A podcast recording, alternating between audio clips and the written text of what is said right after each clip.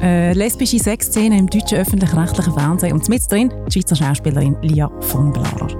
Dass ähm, eine Liebe zwischen zwei Frauen auf diese Art, auch auf die körperliche Art erzählt wird und nicht vorher weggeschnitten wird, sondern dass es wirklich, die sind ein Liebespaar, das sich einfach leidenschaftlich liebt und wo auch gern miteinander schläft. Also wirklich, ich finde, es ist wichtig, das so zu benennen, weil ich wir, wir kennen die Bilder als Publikum so, so wenig. Das ist die Folge mit der Lia von Blarer. Das ist der Zurich Pride Podcast mit den spannendsten Menschen und den außergewöhnlichsten Geschichten. So bunt, so queer ist die Schweiz mit der Janine Bohrer. Ich freue mich außerordentlich auf das Gespräch mit dir, Lia von Blauer, Baselbieter Schauspielerin, Fernseh- und Theaterschauspielerin. Aus Asch, das ist ein Dorf im Kanton Basel-Land. Wir kommen aus dem gleichen Dorf, wir kennen uns aber nicht, aber ich freue mich wirklich mega, mega fest auf das Gespräch. Ich mich auch, sehr, sehr, sehr. Vielen Dank für die Einladung. Elia, hast du eine Ahnung, wie ich auf dich gestoßen bin und wo ich auf dich gestoßen bin und von dir überhaupt erfahren habe? Weil du bist zehn Jahre jünger, wir haben uns nicht können kennenlernen. Zehn Jahre im Teenageralter ist zu viel. Mhm. Ja, und dann bin ich ja noch früher weg. Also ja, das wäre sehr ein großer Zufall gewesen, auf jeden Fall. Ja, ich habe eine Vermutung, oder ich weiß es auch, glaubst Ich würde gerne Geschichte trotzdem noch erzählen. Ja, gern. Ich bin über Silvester, Neujahr 2021 im Goms im Wallis mit einem ganzen Haufen lesbischen Frauen und alle haben von dieser ARD-Serie erzählt, Eldorado, KDW, es kommen lesbische Frauen drin vor und so. Und dann habe ich äh, das geschaut, die Serie, mit meiner Partnerin und bin mega begeistert gewesen, habe aber nie damit gerechnet, dass die Rolle, eine von der Hauptrollen, die Fritzi, dass das eine Schweizerin könnte sein und dann noch aus dem Baselbiet. Und bin ein halbes Jahr später beim Coiffeur gesessen, lese die Baselbieter Zeitung und lese von dir und denke, hey, die ist von erst und habe ich gewusst, ich muss mit dir hier im Zurich Pride Podcast reden. Und es ist mega schön jetzt geklappt. Ja, ich freue mich auch sehr, sehr fest. So gut. Sehr schön dort zu sein. Lia, du bist 30 Jahre alt. Du hast es vorher schon angetönt, du bist relativ früh weg aus der Schweiz, nämlich mit 15 bist du in Richtung Berlin ausgewandert. Lia, du brauchst Pronomen sie, also die weiblichen Pronomen, oder keine. Mhm. Und über deine sexuelle Orientierung sagst du, das ist eigentlich Privatsache. Über das möchte ich nicht unbedingt öffentlich reden. Warum? Ich habe das Gefühl, natürlich durch meinen Job tue ich ganz viel von meiner Emotionalität preisgeben und sowieso sehr viel preisgeben. Und es gibt Sachen, wo ich das Gefühl habe, das ist ein sensibler, ein organischer Prozess, wo wie mir gehört. Das wollte ich nicht öffentlich verhandeln. Und dort gehört sowohl meine sexuelle Orientierung als auch meine Geschlechtsidentität total dazu, weil man das wie zu fein ist oder zu fest hm, ich. Das gehört nicht in die Öffentlichkeit von mir. Du hast mir im Vorgespräch, und das habe ich irgendwie noch schön formuliert gefunden, auch wenn es eine harte Formulierung ist, du hast gesagt, die sexuelle, Orientierung zu benennen, das wäre wie Gewalt anwenden an dir. Was meinst du mit dem? Mm. Es fühlt sich ein bisschen an, als wäre ein organischer Prozess, also ein, ein wandelnder Prozess festgehabt. Als würde durch das Festheben, als wäre das Festheben eine Qualität, die dort eigentlich nicht angehört. Weil es sich eben wandelt, weil es sich verändert, weil es mehr im Fluss ist. Eben etwas Organisches und nicht etwas ähm, Statisches. Und wenn man versucht, etwas Organisches festzuheben, dann, dann tut das weh und dann geht das eher kaputt, habe ich das Gefühl. Oder so fühlt es sich an. Lia, du bist sozusagen auf Durchreise. Du bist heute Morgen von Paris angereist. Du bist jetzt so Zürich, schnell für den Zurich Pride Podcast und gehst weiter auf München. Was treibt dich auf München?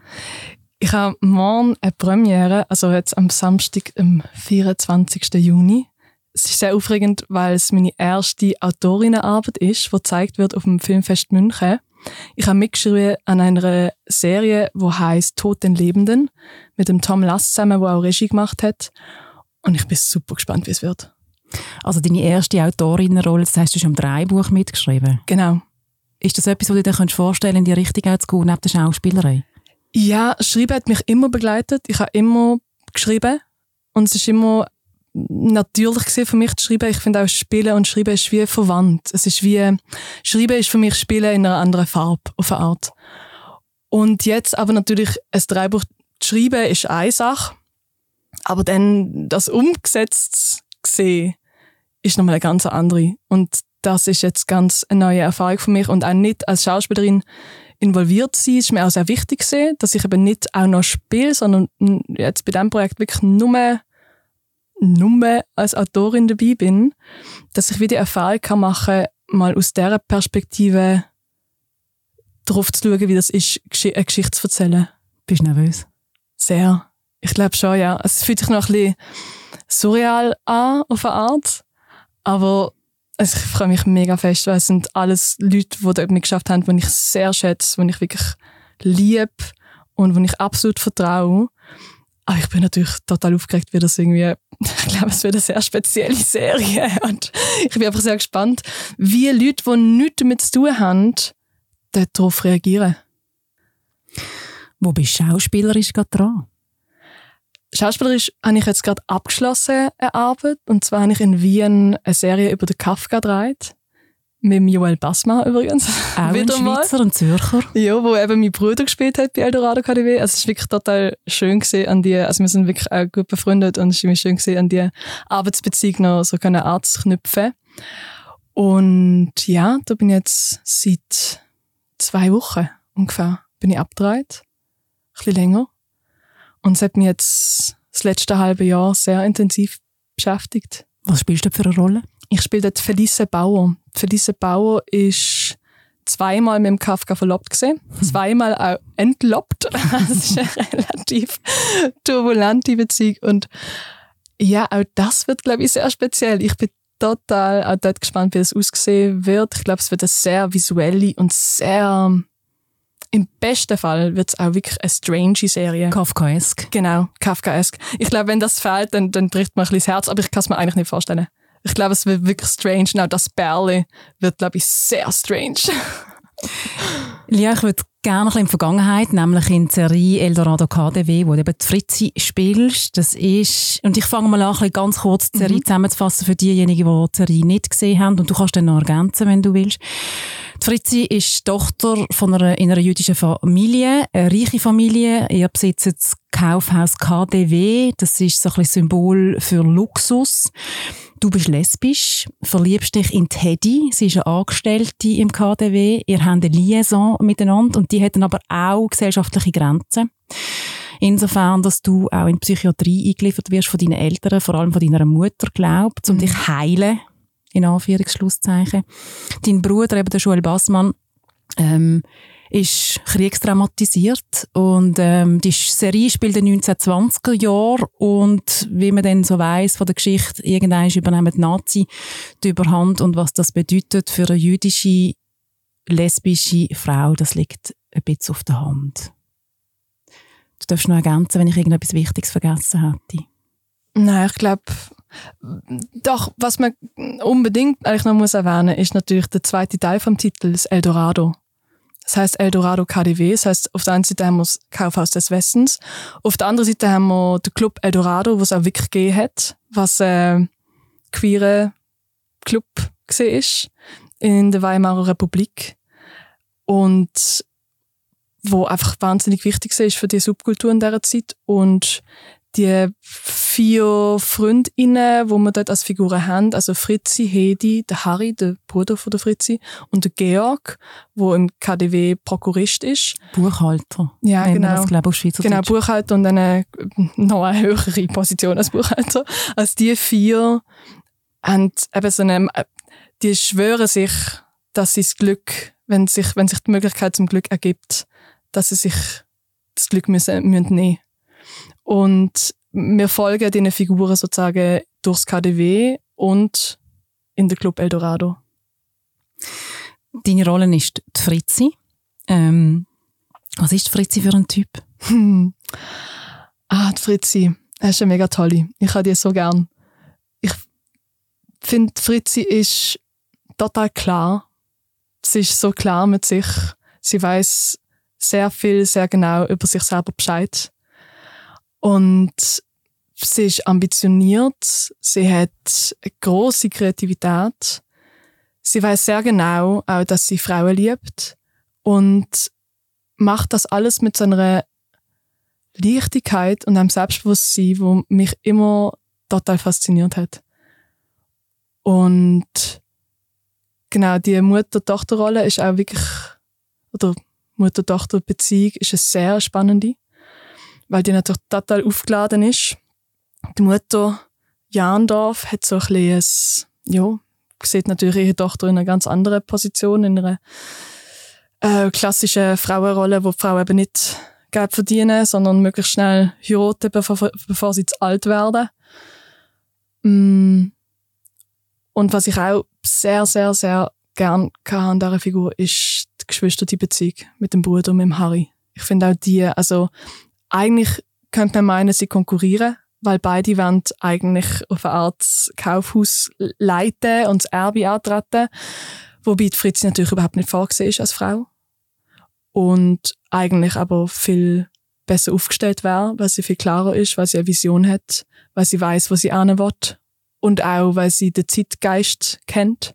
Und sehr unkonventionell. Ja, weil der Zeitgeist einfach sehr unkonventionell war. Also ich glaube, sie ist schon wirklich am, am Zahn von der Zeit. Viel mehr als der Harry, der in seinem Trauma eigentlich noch gefangen ist. Also besonders in der ersten Folge. Du hast Sympathie für die Fritzi. Wo gibt es Ähnlichkeiten zwischen der Lia von Blarer und der Fritzi? uh, bestimmt ganz viel. Und dann auch wieder gar nicht. Ich glaube, das ist, ich weiß gar nicht, ob, ob ich das so kann benennen, ehrlich gesagt. Ich finde, das sind so, sind so fluide Übergänge auf eine Art. Ich glaube auch, dass ich eine eine Klarheit hatte. Mm, aber dann ist meine Klarheit ganz andere als die von der Fritzi. Vielleicht mm, so das kreative Schaffen, also so das Führerwelle und auch der Zweifel zu haben. Also eben, du hast es vorher auch kurz erwähnt, Fritzi wird irgendwann eingeliefert, liefert sich selber ein in eine Psychiatrie, um geheilt zu werden von ihrer Homosexualität. Und glaubt auch, dass das richtig ist. Genau. Mhm. Genau, ist davon überzeugt, dass dass sie krank ist. Und der, der Zweifel, ich habe ihr immer, ich, ja, ich, ich wollte jetzt gar nicht so viel spoilern, aber ich, der Zweifel an sich selber, also mh, mm, dem so viel Raum zu geben, vielleicht ist auch das etwas, was ich, was ich von mir kenne. Nicht, nicht so drastisch, aber ja. Du nennst jetzt ein bisschen etwas Negatives. Ich kenne dich nicht sehr gut, Lia, aber wenn man mit 15 aus der Schweiz rausgeht und sagt, das ist nicht der Platz für mich. Ich will Schauspielerin werden und gehe auf Deutschland, weil das bringt mir mehr und ich muss schönes Hochdeutsch reden. Das tut mich sehr mutig und sehr unkonventionell. Also da sehe ich schon auch ein visionäres Gedankengut, das dich mit der Fritzi verbindet. Merci mal. Für mich ist, glaube ich, für mich wäre es viel schwieriger gewesen, einfach in der Schweiz zu bleiben, ehrlich gesagt. Für mich ist das einfach wie nicht in Frage gekommen. Also wenn ich hätte müssen, müssen in der Schweiz bleiben, ich glaube, das wäre Puh, das wäre ganz schön ein Albtraum. Und dann das Gymnasium Münchenstein. Ja, du gesagt, genau. das im Vorgespräch hat, hat, hat Lia so gesagt. Und äh, ins Gymnasium Münchenstein wäre so eine Horrorvorstellung. Und ich so, ich bin im Fall ins Gymnasium Münchenstein.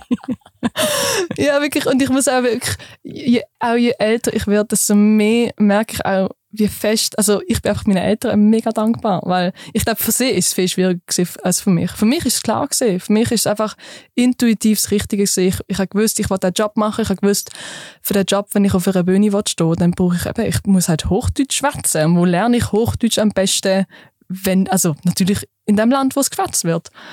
Und ich glaube, meine Eltern haben das nicht unbedingt von Anfang verstanden und haben dann aber haben sich wirklich auf die Auseinandersetzung mit mir eingeladen und haben das ernst genommen, was ich gesagt habe. Und das rechne ich ihnen so hoch an. Ich finde das wirklich, ich finde das sehr groß eigentlich, sein eigenes Kind wirklich können loszulassen und sagen, okay, you do you. Wenn du merkst, dass es geht nicht oder du merkst, es irgendwie fühlt sich nicht mehr richtig an, du kannst immer zurückkommen. Ich glaube, das hat mir viel Mut auch geschenkt und viel hat man die Unabhängigkeit überhaupt erst erlaubt auf eine Art? Also sehr groß finde ich. Groß von Ihnen, mutig von dir, der Schritt. zu machen. Zurück zu Eldorado KDW. Du verliebst dich dort in Teddy, eben die Angestellte vom KDW. Was ist das für eine Beziehung, die ihr führt? Die Beziehung zwischen der Fritzi und der Hedi ist eine ganz ähm, entspannt sich so sehr fein und radikalisiert sich dann relativ schnell. Also es ist relativ schnell klar, dass sie einfach Hals über Kopf ineinander verliebt sind und dass sie nichts dagegen können machen oder wollen machen. Und sie geben sich dem dann voller Leidenschaft hin, was ich auch total toll finde an dieser Serie, dass ähm, eine Liebe zwischen zwei Frauen auf die Art, auch auf die körperliche Art erzählt wird und nicht vorher weggeschnitten wird und es nicht irgendwie so verkitscht wird oder so, sondern es ist wirklich, die sind ein Liebespaar, das sich einfach leidenschaftlich liebt und wo auch gern miteinander schläft. Also wirklich, ich finde, es ist wichtig, das so zu benennen, weil ich finde, das wird so selten, wir, wir kennen die Bilder als Publikum so, so wenig.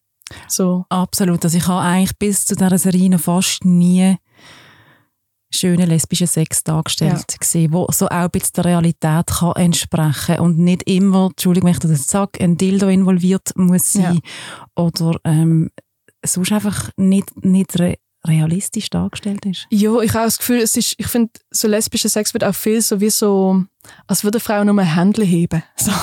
Ja, es wird, es wäre das quasi der Höhepunkt, was es mir gibt.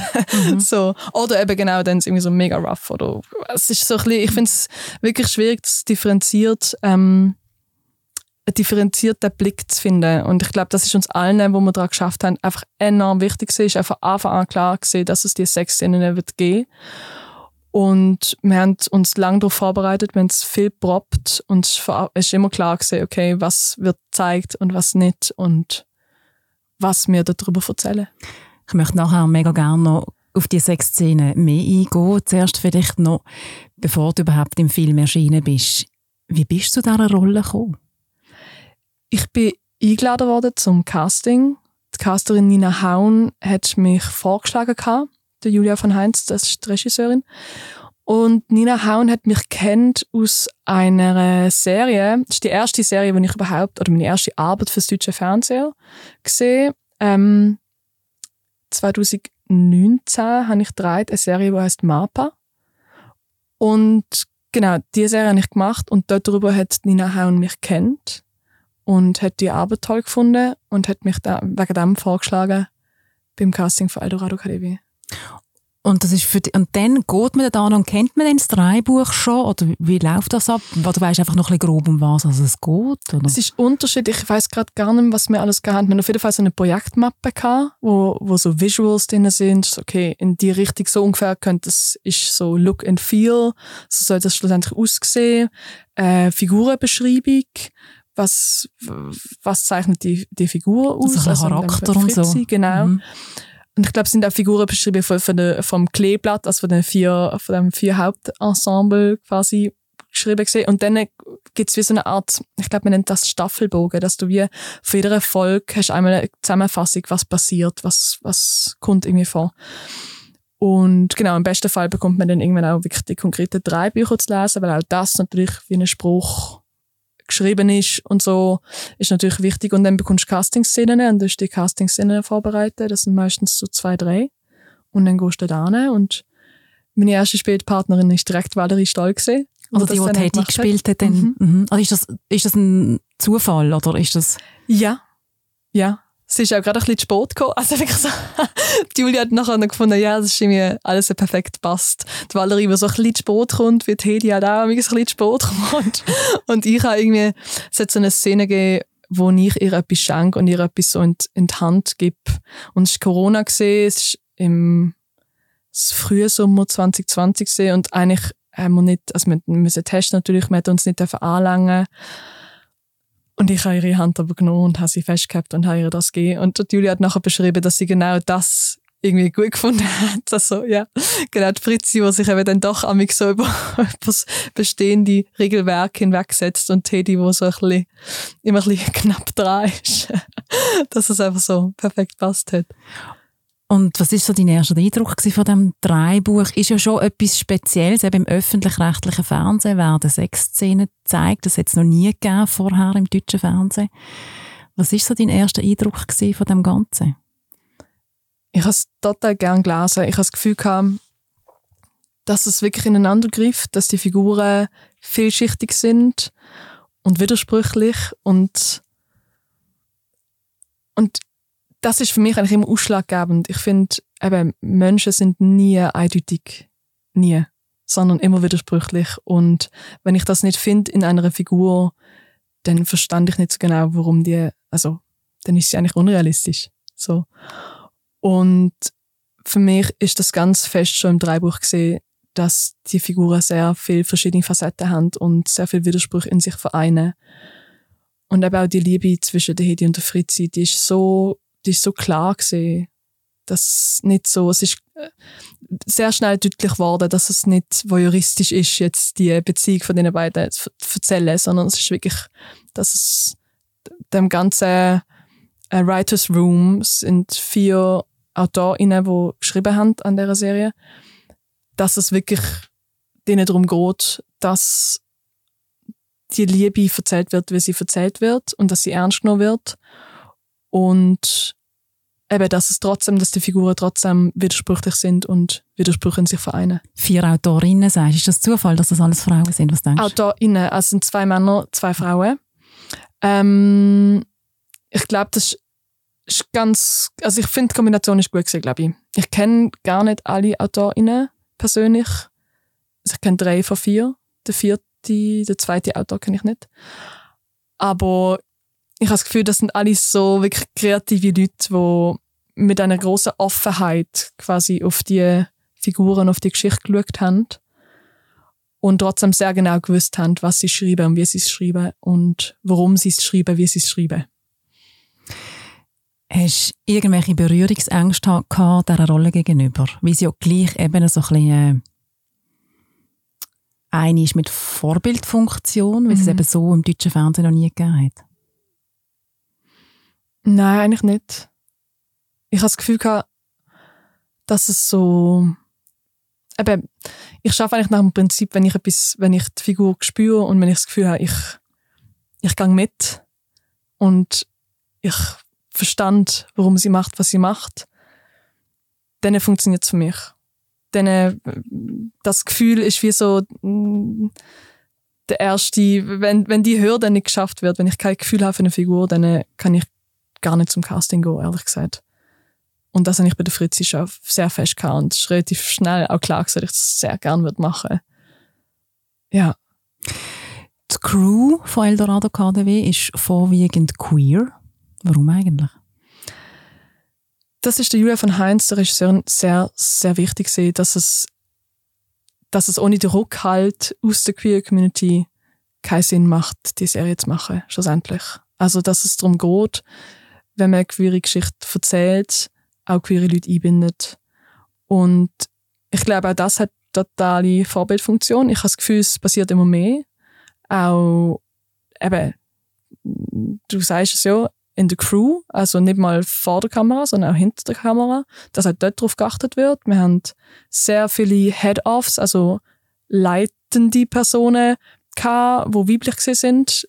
Also auch eine Tonmeisterin, eine Kamerafrau, eine Regisseurin, Kostümbildnerin, ähm, Maskenbildnerin. Also wirklich, die sind alle Chefinnen gesehen. Und das, auch dort hat Julia sehr darauf geachtet dass es dort, ähm, dass auch Frauen vorkommen und vertreten sind. Ist Film ein patriarchales Business? Extrem. Okay. Mhm. Ja. Also das Theater mindestens genauso schlimm.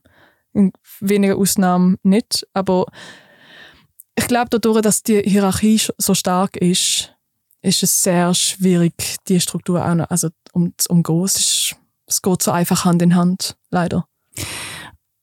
Du hast das so viel Film gemacht, so viel Theater gespielt, ist so eine Crew, queere Crew, ist fast eine Zungenbrecher. ist dort die Stimmung anders auf dem Set, wie bei einem, in Anführungszeichen, herkömmlichen Film? Hm. Ist lustig, dass du so sagst, weil es fühlt sich überhaupt noch nicht so an. Also ich habe überhaupt nicht das Gefühl, ich habe schon so viel gemacht. Ich habe das Gefühl, ah nein, ich stand eigentlich immer noch voll am Anfang. Auf eine Art. Mm. Ja, es ist schon anders ich, ich glaube, da haben wir auch schnell drüber geschwätzt oder im Vorgespräch, dass ich äh, Kinofilm dreht letztes Jahr. Und das ist so ein bisschen das Gegenteil der Fall gewesen. Es sind sehr viele Männer gesehen am Set und also es ist alles super, überhaupt nicht wertend gemeint, sondern einfach der Fakt, dass es mehr Männer hat als Frauen. Und auch dort hat es Sexszenen gegeben und ich habe gemerkt, dass mein männlicher Spielpartner immer dürfen Blut sein und bei mir hat es immer so gesagt, ja, nein, nein, das T-Shirt kannst du abhalten oder der BH oder, oder du musst, musst nicht, musst nicht Blut sein. Und ich habe wie gemerkt, so ein Moment, also nur wenn ich jetzt einen weiblichen Körper habe, heisst das nicht, dass, also ich will nicht meine Figur erzählen, dass sie ständig unter der Bettdecke liegt. Weil das erzählt für mich einfach etwas Falsches. Auch in einer heterosexuellen Beziehung. Und ich habe wirklich dafür gekämpft, dass ich, ich mich, einmal können Blut machen kann. Ich fand, ja, das ist euer Problem, wenn ihr damit nicht mit klarkommt, dass ich jetzt so Brüste habe. Das ist irgendwie, also wenn ihr Sex erzählen dann, dann bitte von beiden Seiten. Nicht nur, dass mein, mein Spielpartner darf Blut sein und ich bin so keusch bedeckt. Das ist einfach, das erzählt für mich etwas Falsches. Und ich glaube, es ist sehr wichtig, dort sehr präzise zu sein und sehr genau zu schauen, wie gestaltet man seine Figuren und auch, wo kann ich mich als Schauspielerin einbringen. Weil ich glaube, es geht sehr schnell, dass man wie so sagt, ah nein, ist ja mein Job oder ich will da nicht reinfunken oder so. Mm, und ich glaube, also, dass das du die Rollen eigentlich wie fühlst. Ja, oder dass du wie sagst, ah ja, die sagen jetzt, eben ich, zum Beispiel, ich soll das T-Shirt immer abhalten, aber dabei ist so gerade eine Sexszene wenn ich spüre, dass das nicht stimmt für meine Figur, weil für mich meine Figur, also die Figur anders Sex hat, dann liegt es meiner Meinung nach an mir als Schauspielerin zu sagen, äh, nein, ich muss mich da gerade für meine Figur stark machen. Die wird im Fall oben ohne Sex haben. Also, was ja auch völlig okay ist. Also ich finde, wie ist die Entscheidung, entweder du erzählst äh, die sexuelle Beziehung oder nicht. Aber wenn du sie erzählst, dann musst du auch dort konsequent und genau sein und nicht, weil es so unangenehm ist oder eben, weil, weil du ein Mann bist und das Gefühl hast, ah nein, jetzt bin ich voyeuristisch, weil du eine Schauspielerin im Blut liegt. Ich finde, das ist, man muss einfach gleichberechtigt mit umgehen. Gerade die Sexszene jetzt bei Eldorado KDW, du hast offenbar nicht das erste Mal, wo du eine Sexszene spielst. Gibt es da einen Unter ist das, eben, ist das anders, wenn du mit einer Frau eine Sexszene hast oder mit einem Mann eine Sexszene musst spielen Oder ist man einfach Schauspielerin, Punkt? Ich finde schon. Tatsächlich. Also es ist so wie... Ähm, ich habe gemerkt, bei Eldorado Academy haben wir sehr viel uns Zeit genommen vorab, zu überlegen, eben, wie, wie wir das choreografieren. Und die Zeit haben wir interessanterweise in der anderen Konstellation weniger uns genommen. Aber ich glaube, das ist jetzt nicht, weil es ein Mann und eine Frau sind jetzt als Figuren. Mm, ich glaube, es ist immer eine Entscheidung von der Produktion und von der Regie, wie viel Zeit man sich nehmen und auch, wie wichtig sind die Sexszenen. Bei Eldorado KDW sind sie einfach sehr essentiell gesehen und wegen dem ist von Anfang an klar gewesen, wir nehmen uns wirklich die Zeit zum eben Proben und auch Probe bedeutet erstmal in Trainingssachen und okay, Valerie, ich länge dich da an, ist das okay für dich? Sie sagt ja oder nein. Wir schauen, okay, was können wir wie filmen? Wir können es auch quasi zeigt auf der Kamera. Schaut, das sieht man dann für euch. Also man wirklich sehr sensibel miteinander umgeht und wirklich sehr genau dort feedbacken, wie man die Intimität erzählen will und auch zusammen überlegt, wie können wir das erzählen? Welche, welche Stellung sagt was aus? Also auch das jetzt durch die Intimitätskoordination, ich weiß nicht, ob das etwas sagt. Das ist eine Person, die wie auch eine Ansprechperson ist auf so Sets, wenn Sexszenen getragen werden, oder wo auch als beobachtende Person, aber auch als hilfeleistende Person oder als Gesprächspartnerin dient. Genau, und vor allem auch als Choreografin. Also, dass man wirklich vorab sagt, okay, ähm, für, um zu erzählen, was wir wollen erzählen, brauchen wir die und die Choreografie und dass man das dann so nach und nach wie so zusammenstückeln, damit man wirklich, weil natürlich Intimität ist ein sehr starkes narratives Mittel und ich habe das Gefühl, durch den Beruf von der Intimitätskoordination wird das immer ernster genommen, was total gut ist, weil man verschenkt sich total viel. Man verschenkt sich, wenn man das nicht ernst nimmt. Es ist eh, ich finde es ist ein sehr ernster Beruf. also ich mache das nicht einfach nur aus Spaß. Ich finde das total schwierig. Natürlich macht er auch Freude, aber ich habe einen relativ ernsten Blick drauf, weil es, weil es mir zu viel bedeutet, glaube ich, als dass ich es nicht könnt, könnt ernst nehmen auf eine Art. Hast du die Valerie Stoll Teddy vorher schon kennt? Haben ihr schon einen Austausch gehabt miteinander? Haben ihr eine Freundschaft vielleicht sogar gehabt? Oder hast du sie wirklich auf diesem Set kennengelernt? Ich habe sie bei dem Casting kennengelernt. Ich habe sie beim Casting kennengelernt und dann irgendwie so zwei Monate später ist klar gewesen, dass wir das zusammen machen. Und wir leben beide in Berlin, oder damals, wir haben beide in Berlin gelebt. Und, und dann haben wir uns relativ schnell getroffen und uns angefreundet sehr schnell auch und uns austauscht. Und ich habe ihre Bücher gegeben und sie hat mir Dokus geschickt. Und wir haben uns auch wirklich auch zum Teil Zeit genommen, um viel zusammen Text lernen, Szenen so ein bisschen vorab zu proben, einfach für uns und zusammen nochmal zu austauschen, ah ja, was ist das eigentlich für eine Szene oder was könnte das bedeuten für die jeweilige Figur. Das ist total, also das liebe ich an, an Filmarbeit. Aber das tönt so, als wäre das nicht normal. Ich weiß es nicht. Also, ich weiß es nicht, weil, nein, weil ich, ich glaube, ich höre immer wieder mal, dass das nicht normal ist. Aber ich mache immer wieder die Erfahrung, oder an den Sätzen, wo ich bin, finde ich, ist das schon relativ normal. Ich weiß nicht, ob ich mir das wie so einfordere oder ob sich das einfach natürlich ergibt. Du holst es in dein Leben. Genau, ich hole es mir dazu. Nein, weil ich finde, also wegen dem liebe ich den Beruf, weil es Zusammenarbeit ist, weil es Austausch ist, weil, weil es nicht darum geht, dass ich jetzt meine geniale Vision irgendwie durchdrucke und es genau so muss sein. Und genau das Gleiche würde ich aber immer von einer Regie erwarten. Also wenn jetzt eine Regie kommt und das Gefühl hat, sie weiß alles ganz genau und es muss alles genau so laufen, damit kann man auch umgehen im Prinzip. Aber ich finde, das kann einen auch total einschränken und völlig unkreativ werden. Und auch Chancen verpassen. Total. Die Valerie und du, ihr sind euch mega sympathisch gewesen. Es ist eine Freundschaft, die hat sich entwickelt. Wie wichtig ist so Sympathie und Vertrauen jetzt gerade, wenn man so Szenen muss spielen, wo Intimität eine Rolle spielt? Es hilft viel. Es hilft viel. Ich finde, das ist nicht, es muss nicht sein. Natürlich, eben, das ist ein schönes Beispiel. Es ist gespielt. Es ist ein Forschen, ein Entdecken. Vielleicht ist man sich währenddessen auch näher, als man sonst sich jemals noch ist. Also im Sinn von, dass man sich vertraut. Mm, aber ich finde, es hilft wirklich viel, wenn man vorab quasi das Gefühl voneinander hat und wirklich auch weiß, dass man sich aufeinander kann verlassen, dass man sich hilft, dass man da ist, um sich zu helfen. Helfen, wirklich die Geschichte im bestmöglichsten Sinn zu erzählen. Ich finde, das macht schon, es macht wie eine andere Basis. Man kann einfach höher einsteigen, wenn man das nicht vorher noch herausfinden muss während dem Spielen. Ich stelle mir das trotzdem immer mega schwierig vor. So eine Set, eine Sexszene. Wie viele Leute sind da anwesend, wenn man das dreht?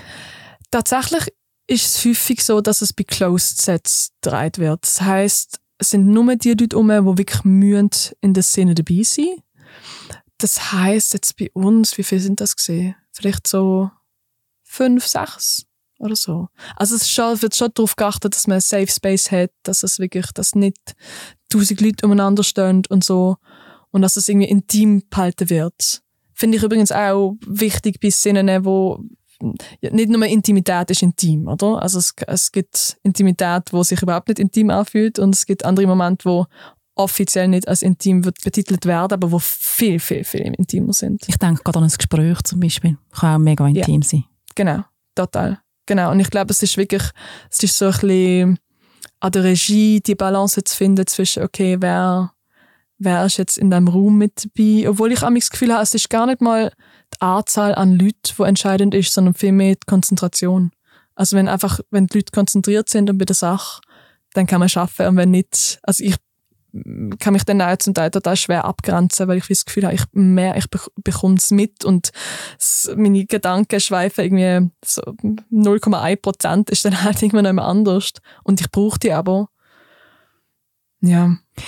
Hat man Sexszenen übt das eigentlich auch in der Schauspielschule? Ist das ein Thema? Hm. Ja, interessante Frage. Ich habe lustigerweise habe ich jetzt Anfang Jahr habe ich ein Seminar über Intim Intimszenen Szenen gegeben in Rostock an meiner alten Schauspielschule.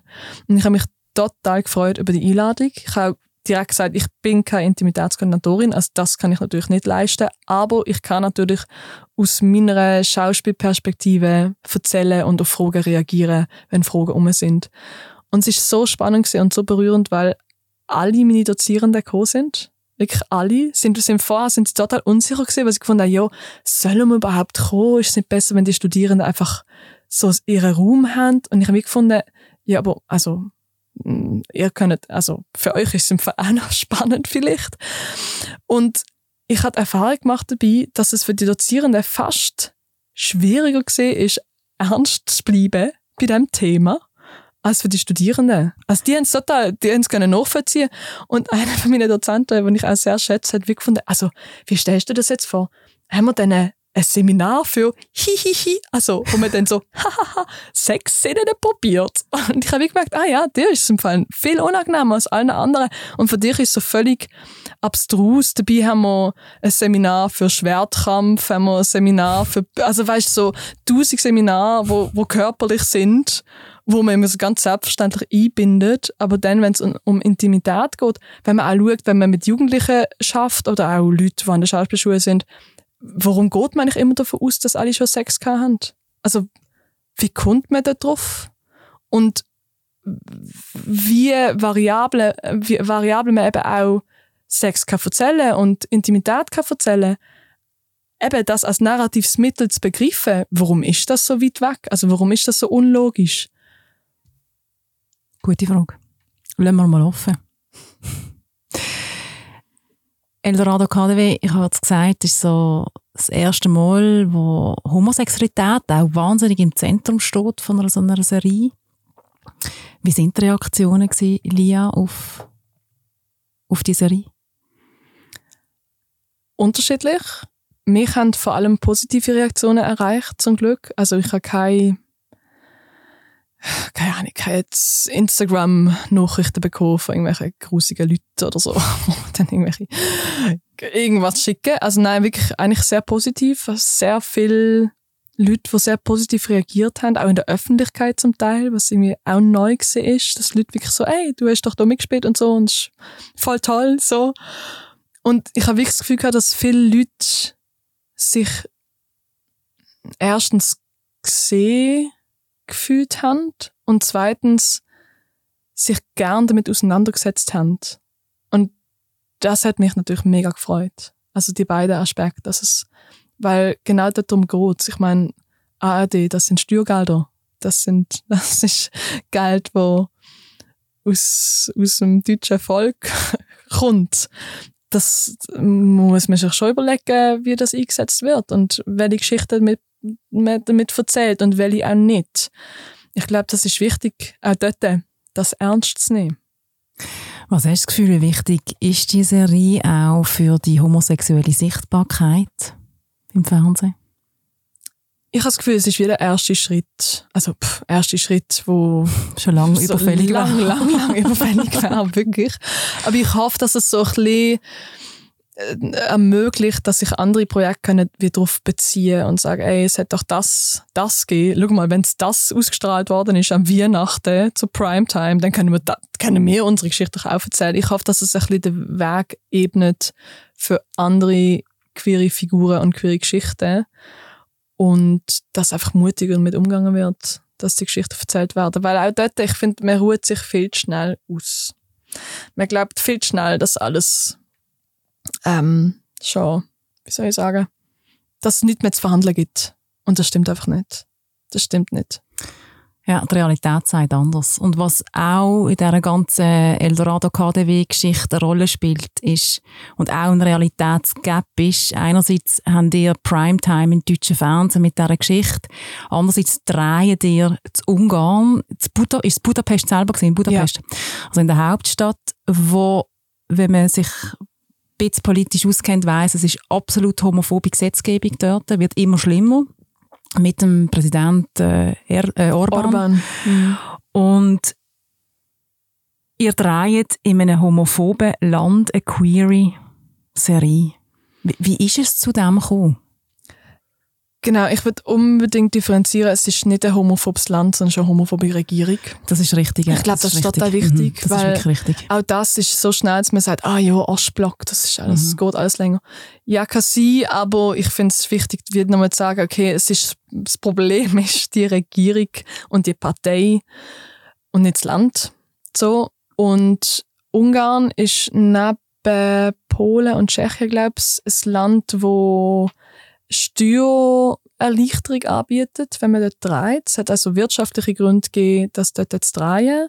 Dann natürlich auch Infra infrastrukturelle. Also Ungarn ist ein großes Filmland. Es gibt sehr viele internationale Produktionen, auch amerikanische Produktionen, die in Ungarn drehen. Es gibt viele Leute, die für den Film arbeiten.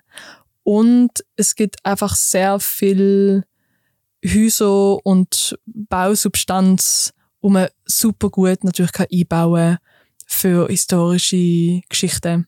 Dass man eben nicht muss eine ganze Stadt als Kulisse bauen, sondern man kann das Material, was es tatsächlich gibt, wirklich nutzen und man hat nur das Einzige, was als Studio gesehen ist, ist die Wohnung von der Hedi gesehen. Den Rest haben wir quasi dort gefunden. Krass. Ja, mega. Also wenn man sich die Serie anschaut, dann ist es wirklich krass. Ja, voll. Und dann ist ein interessanter Punkt, finde ich. Es gibt ja das Gegenwartsprinzip, wo Julia von Heinz, die Regisseurin, eben aufgemacht hat. Also es wirkt zwar ganz viel historisch und innen ist alles historisch ausgestattet, aber es gibt quasi ein modernes Aussen. Also es kann passieren, dass Leute in historisch Kostüm die Strasse laufen und dann fährt der geile Berliner Bus, auf den wir jetzt eine Stunde gewartet haben, bis er endlich an uns vorbeifährt, damit wir können mit aufnehmen in der Szene. Ah, wirklich? Ja, voll. ja, ja. Also, dass man wirklich absichtlich eigentlich eine Brücke schlägt mhm. zwischen den, den beiden Zeiten. Also. Und eben, also offenbar, Budapest hat auch äh, wirtschaftlich, finanziell, finanzielle Gründe. Aber es ist schon ein Bruch, weil ihr habt ja auch mit einer queeren Crew vor Ort aus Ungarn gespielt. Und meine, für die ist das ja wie einfach zwei Welten. Auf der mhm. einen im richtigen Leben müssen sie sich verstecken und da dürfen sie offen ihre Rolle wahrnehmen. Wie hast du das wahrgenommen? Wie hast du den Gap können schliessen? Also für mich ist es total schwierig gewesen, zu wissen, dass wir auf Ungarn gehen, also bevor ich bevor wir angefangen haben zu drehen, weil ich gewusst habe, ich will die Rolle spielen.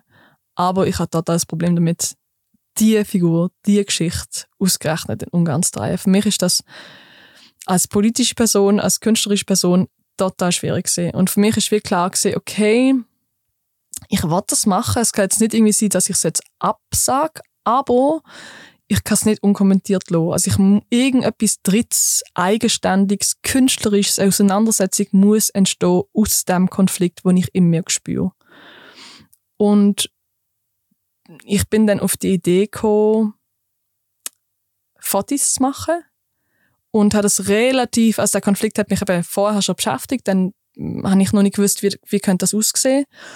Und dann sind wir auf, auf Budapest und haben erstmal eine Woche Probe gehabt und dort habe ich so eine, so eine, wie nennt man das, so eine Einwegkamera habe ich postet für die Valerie, weil die Valerie ist die erste von uns, die angefangen hat zu drehen mit eben Wohnung von der Hedi. Und dann habe ich ihre, einfach die, zum ersten drei Tag habe ich ihr die Kamera geschenkt. Gedacht, ja, Dolo, ist eine billige Kamera, kann überall dabei sein, geht nicht kaputt.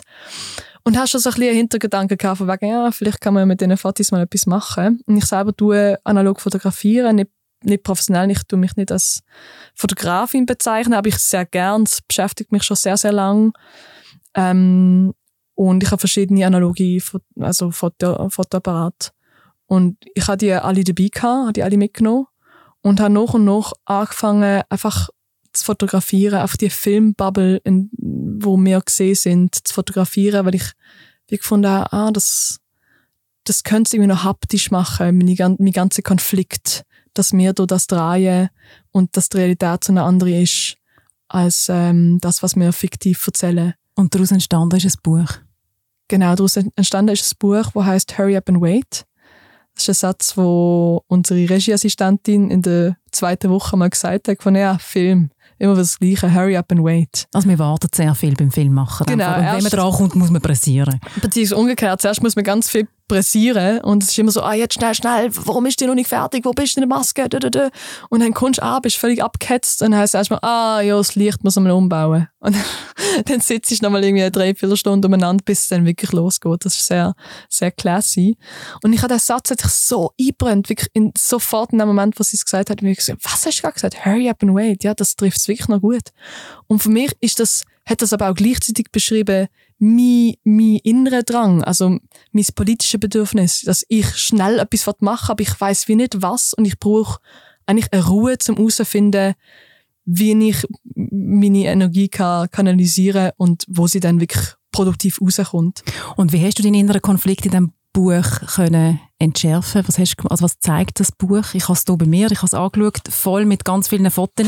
Mhm. Man hat das Gefühl, auf der drei, während der drei Abende haben wir eigentlich nur Party gemacht. also wirklich 1920er nachgespielt. Ähm, mhm. sehr viele Fotos und auch Text von ungarischen queeren Menschen. Genau. Also das Konzept ist dann quasi entstanden, so gegen Ende vom 3, kurz nach dem 3, dass wir gefunden haben, da habe ich die Valerie eben schon können dafür gewinnen. Wir haben gesagt, wir machen das zusammen. Wir wollen zusammen ein Buch machen. Zuerst nicht klar gesehen, Ausstellung oder Buch. Nicht gefunden, nein, ich brauche etwas Haptisches. Wir wollen etwas schaffen, wo über lange Zeit die queere Community von Ungarn unterstützt, dass sie, und zwar monetär unterstützen, nicht nur symbolisch, weil die Leute brauchen einfach Stutz, um können reagier regierungsunabhängig können zu agieren. Und dann ist klar gewesen, okay, das Buch ist unser Format. Und wir haben die Fotografien, wo eben alle mit analogen Kameras aufgenommen worden sind, wo die deutsche queere Fiktion porträtieren, tun wir gegenüberstellen der queeren ungarischen Realität auf Textebene. Und wir haben den Aufruf gestartet und haben umeinander gefragt, bei den Leuten, die wir schon kennt haben, aus der Crew, aber auch bei Social Media, ob Leute bereit wären, Text mit uns zu teilen. Und zwar Text in jeglicher Form, also Gedicht, Gedicht, Essays, Reden. Also wirklich, wir haben versucht, möglichst facettenreiche, unterschiedliche Texte zu haben. Auch ähnlich wie mit den Fotos. Die sind ja auch sehr es ist nicht nur eine Party. Das stimmt, aber auch. Nur Party. sind sehr schöne Fotos. aber das ist wirklich so die Vielseitigkeit eigentlich, sowohl von dem drei als auch vom tatsächlichen politischen Problem, ein bisschen, dass man das kann erahnen, dass man das kann spüren und dass die beiden, dass das gleichzeitig stattfindet, dass eine deutsche Fernsehproduktion auf Ungarn kann gehen und die Geschichte kann erzählen und gleichzeitig ist die ungarische Realität eine ganz andere und dass das im gleichen Moment stattfindet, das ist für mich sehr bezeichnend für unsere Zeit. Momentan, ich glaube, ganz vieles, was sich eigentlich ausschließt, passiert gleichzeitig und wir als Gesellschaft und als Menschen müssen uns wie darauf einlassen. Ich glaube, eben Ambiguität ist so das Wort so dafür, also Widersprüche können auszuhalten und nicht versuchen, also es gibt vieles ist eben nicht eindeutig. Und gerade Menschen sind nicht eindeutig. Widersprüchlich, wie du gesagt hast schon. Ja, hm. genau. Und, ich, und das Buch ist der Versuch, die, der, dem Widerspruch äh, einen Ort zu geben, einen Platz zu geben und die Einnahme, der Gewinn von dem Buch wird gespendet an Budapest Pride. Hast du mit äh, der Crew aus Budapest, aus Ungarn, mit der, mit der queeren Crew über das geredet und was hat es für Reaktionen gegeben? Es ist noch nicht so klar gesehen, dass es das Buch wird, wo wir dort sind. Es hat eine Begegnung gegeben, wo mich sehr berührt hat am Abschlussfest. Also dort haben wir quasi unsere dreimonatigen Drei-Block in Ungarn abgeschlossen und haben das gefeiert und Valerie und ich haben so kleine Kärtchen gemacht und haben die jedem Crewmitglied quasi geschenkt und eine Widmung reingeschrieben und es hat eine Regieassistentin gegeben, die eigentlich eine sehr zurückhaltend war, die ich wie gar nicht so mitbekommen habe, weil sie auch mehr für die Kompasserie zuständig war. Und sie hat sich dann so aufgemacht und gefunden, ey, es ist für mich als queere Person so wertvoll gesehen, bei diesem drei dabei zu sein. Das hat mir so viel bedeutet, dass es für mich ist so ein ganz besonderer Moment gewesen, wo ich mir gemerkt habe, wow, das ist schon auch die Problematik ist nicht so einfach zu lösen. Also die Problematik von wegen, dürfen wir das überhaupt in Ungarn drehen als deutsches Filmteam? Und nachher habe ich gefunden, ah fuck, vielleicht muss man sogar.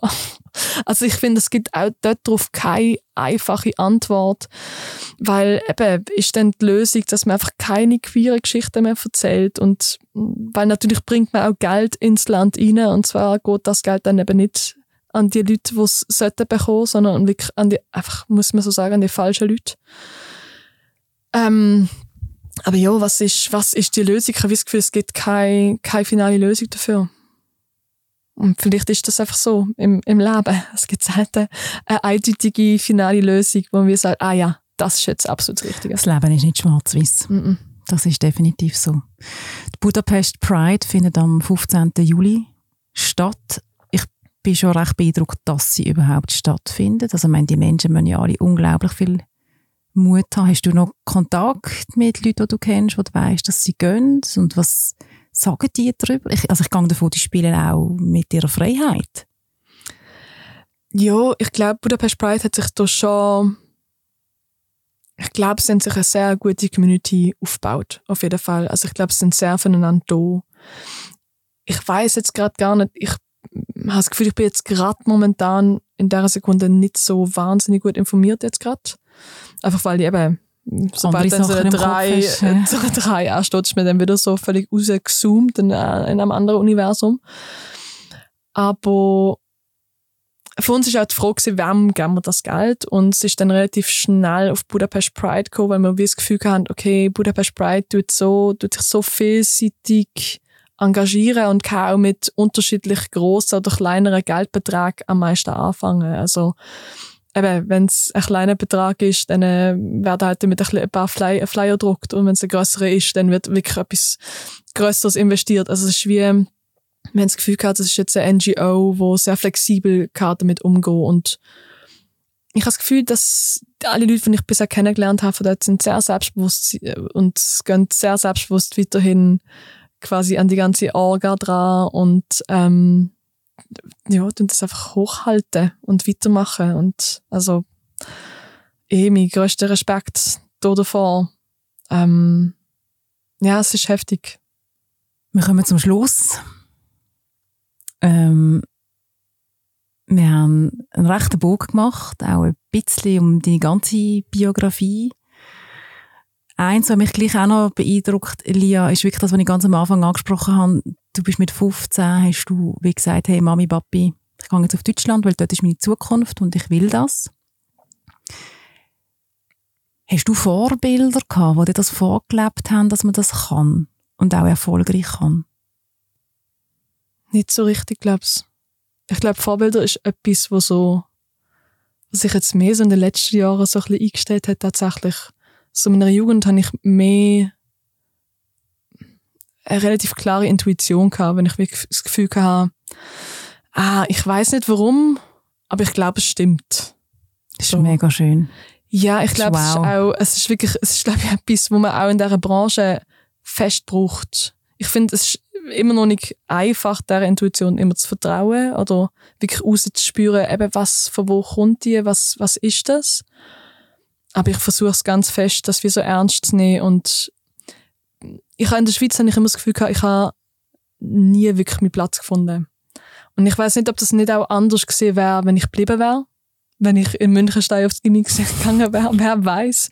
Auch allein Basel. Ich finde, Basel ist wirklich eine tolle und kulturelle Stadt das ist mir nie so vorgekommen. Das habe ich erst in den letzten zehn Jahren irgendwann mal geschnallt. Und gefunden, ah, eigentlich noch gut, es laufen wirklich tolle Leute auch rum.